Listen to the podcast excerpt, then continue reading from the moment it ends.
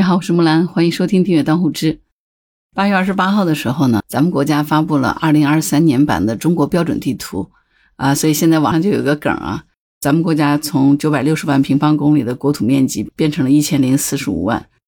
到底是怎么回事？为什么咱们国家要在这个时候把这个地图进行明确呢？今天咱们就来聊聊这个事儿哈。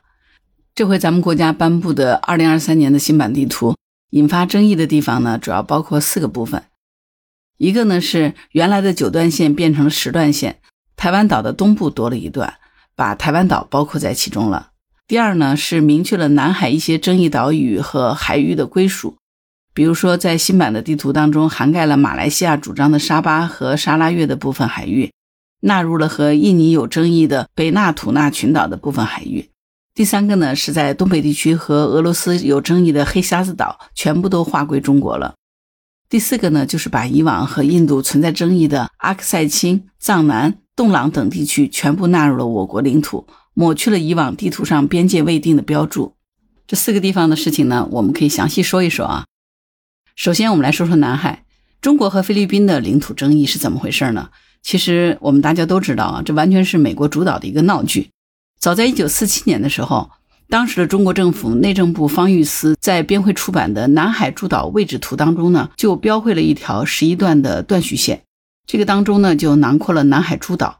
那个时候呢，菲律宾还是美国的殖民地，并没有对此提出什么异议。后来呢，由于中越划定北部湾分界线等原因，这十一段线呢就变成了九段线，沿用到今天。上个世纪七十年代。美国支持菲律宾侵占了咱们国家的南海岛屿，而且呢，以1982年才签署的联合国海洋公约来主张，在此之前早就已经确定了这个疆界，所以才有了南海仲裁案这个闹剧啊。所以呢，对于菲律宾的任何主张，中国政府肯定是不会退让的，也没有任何谈判的可能。菲律宾问题的解决，我们国家肯定会采取一定的强硬手段，然后逼迫美国表态，这应该也是咱们国家和美国谈判开出的条件之一。第二个呢是马来西亚，马来西亚主要生索的这个岛礁是弹丸礁，马来西亚管它叫做拉央拉央岛；曾母暗沙，马来西亚管它叫詹姆斯浅滩；南康暗沙，马来西亚称它是巴丁伊阿里浅滩等等。这些岛礁呢是马来西亚在一九七九年派出军队非法占领的，之后呢，马来西亚方面就宣称呢对这些岛礁拥有了主权。近年来呢，美国也多次派军舰进入到这个地区，进行所谓的航行自由活动。这个呢，在一定程度上助长了这一地区部分国家对这个海域的非法主权的主张。其实，马来西亚很明白，他对领土的主张是站不住脚的。那么，新版地图发表以后呢，马来西亚方面就发表声明说，无法认可中方的做法，相关地图对马方也不具有法律约束力。不过呢，马来西亚方面也表示说，南海的问题复杂而敏感，必须在国际法的基础上，通过对话和和平的方式，理性的处理争端。马来西亚方面呢，支持在东盟的框架下达成解决海上争端的南海行为准则。最后呢，就是印度尼西亚，在咱们国家新版的地图上呢，包括了北纳土纳群岛的相关海域。在上个世纪九十年代，印度尼西亚从来没有对纳土群岛提出过领土声索。但是后来呢，由于马六甲成为了世界上最繁忙的航道之一，所以呢，纳土群岛的战略位置就变得极其重要了。因为呢，它正好处在这个马来半岛、苏门答腊岛和加里曼丹岛中间，而且呢，纳土群岛的周边有非常丰富的渔业资源和天然石油气资源。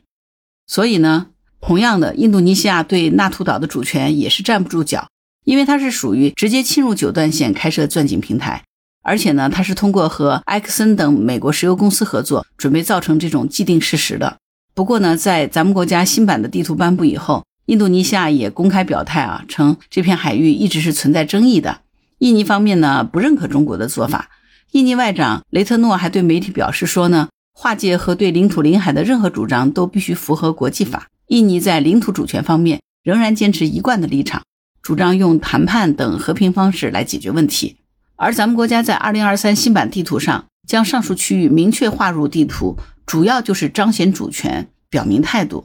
如果平时你是比较关注这种国际新闻的，你一定会知道哈，美国一直在准备在南海上唆使多国来碰瓷儿中国，就是想引发这种地缘冲突嘛。那现在咱们国家呢，通过地图直接公布，相当于把这件事放在桌面上了，意思和态度其实也很明确。那要谈呢，就好好谈，咱们合作的态度，事情是容易解决的。但是呢，如果你跟着美国动手动脚准备讹诈，那中国也绝对不会接受。咱们国家态度很明确，就是你美国制定的规则在南海它是无效的。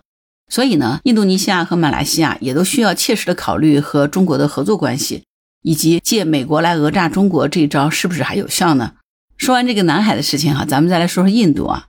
咱们国家这个新版地图公布了以后啊，印度可以说是被这个地图气得暴跳如雷啊。那为什么呢？会气成这样哈？这是因为啊，咱们国家将以前争议的地段藏南啊、阿克塞钦、朗东高原标注的是虚线，现在呢全部变成实线了。以前咱们国家在地图上呢也没有标注过藏南这个名字，现在呢也清晰的标注出来了藏南地区。在以前咱们国家的战略认知当中，印度对中国是不构成战略威胁的，而且呢，印度当时长期和俄罗斯交好。所以呢，咱们国家对印度的态度呢，一向是有理有利有节，比较克制。但是随着印度明确的疏远了俄罗斯，同时在石油交易上还大大的坑了俄罗斯一次啊。俄罗斯的前财政部长扎罗多诺夫称呢，卢布贬值的原因就是因为持有大量无法使用的印度卢比啊。再加上俄罗斯和美国西方的关系呢在持续恶化，而印度呢几乎是全方位倒向欧美的这个举动，势必会引起俄罗斯的戒心。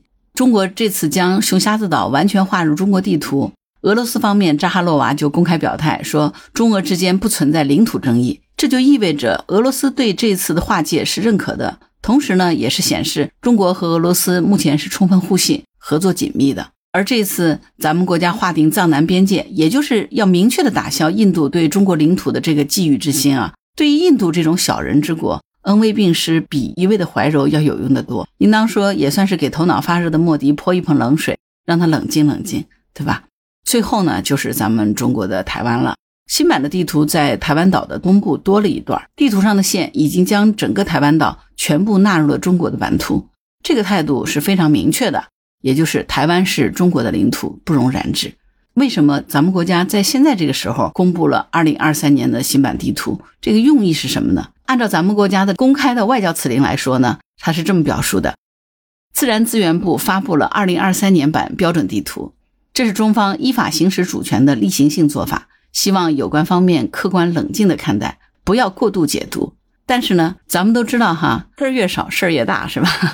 简简单单这么一句话，就国家从来不会说无缘无故的做动作，对不对？既然做了这个动作，做了这件事儿，它就一定有它的含义。我个人觉得哈，美国马上就要面临二零二四年的大选了。那现在呢，拜登团队呢是面临一场恶战的，也就是特朗普也要参选，对吧？但是呢，八月十八号的时候呢，美国做了一个民调，美国昆尼皮亚克大学呢发布了一份最新的民调数据。从民调上来看呢，拜登团队现在是非常不乐观的啊。数据显示呢，百分之五十八的美国人不赞成拜登在经济问题上的政策，百分之五十五的人呢不赞成拜登的外交政策。百分之七十一的人认为美国的经济较差，百分之五十一的人不赞成拜登处理乌克兰问题的处理方式，认为美国帮乌克兰做的太多了。民调结果显示呢，只有百分之二十四的美国受访者希望看到拜登再次参选，而希望看到特朗普再次参选的这个受访者的比例呢是百分之三十，是高过拜登的。最核心的是哈，拜登对中国的各种封锁已经严重的损害了他背后金主的利益。高通、英伟达、英特尔三大芯片巨头曾经联袂到白宫游说，因为芯片禁运将会导致美国芯片产业损失超过一万两千亿美元。随着前两天遥遥领先的华为 Mate 六零横空出世，这就意味着三大巨头当初警告拜登政府的这个预期呢，成为了现实。也就是说，拜登是需要对背后的大金主做出交代的。再一个呢，拜登的这个选举政策可能会面临没有办法和共和党竞争的危险。特朗普在这个演讲当中曾经公开宣称，如果当选就要让中美贸易归零。而以特朗普坚持的民粹主义和孤立主义这个思想，拜登的政治经济学呢只会被特朗普踩在脚底下，变成一张废纸。所以呢，拜登至少是没有办法直接让中美贸易归零，因为他背后的这个利益集团绝对不会容许的嘛。怎么样设定好竞选策略，怎么样打好中国牌，上面谈的这些问题都是需要得到中国的充分配合的。呃，拜登方面呢认为已经和俄罗斯打得你死我活了，至少要让中国保持中立，否则呢，不仅拜登这个竞选岌岌可危，美国在未来都有可能会承受极大的风险。按照以往的惯例呢，美国总统会在十月份开始处理新的一年的财年预算，这个预算通过以后呢，拜登肯定就要全心全意地投入到竞选当中了，因为美国大选的投票日是在选举当年十一月的第二周啊。所以呢，我们回头来看啊，最近这段时间金砖扩容啊，华为逆袭，国家发布新版地图这几件大事，如果联系起来看呢，这其实就是表明咱们中国的态度，对吧？在政治上，中国是有能力建立新秩序的，大旗一举，天下云集响应。而在科技上呢，中国也有能力突破美国的封锁，即使是在落后极大的芯片行业，也在短时间内成功逆袭了。而现在呢，新版地图的公布，就意味着中国要开始整顿南海，这就是明确的告诉美国，别捣乱，否则不客气，攘内必先安外。所以呢，现在就是最绝佳的时机，你说呢？好了，关于本期话题，你有什么想法呢？欢迎在评论区留言。如果你喜欢木兰的节目，欢迎订阅、点赞、转发、当护知，谢谢您的支持。当然，如果你喜欢木兰，也欢迎你加入木兰之家听友会，请到那个人人都能发布朋友圈的绿色平台，输入木兰的全拼下划线七八九就可以找到我了。好了，今天就到这儿，我是木兰，拜拜。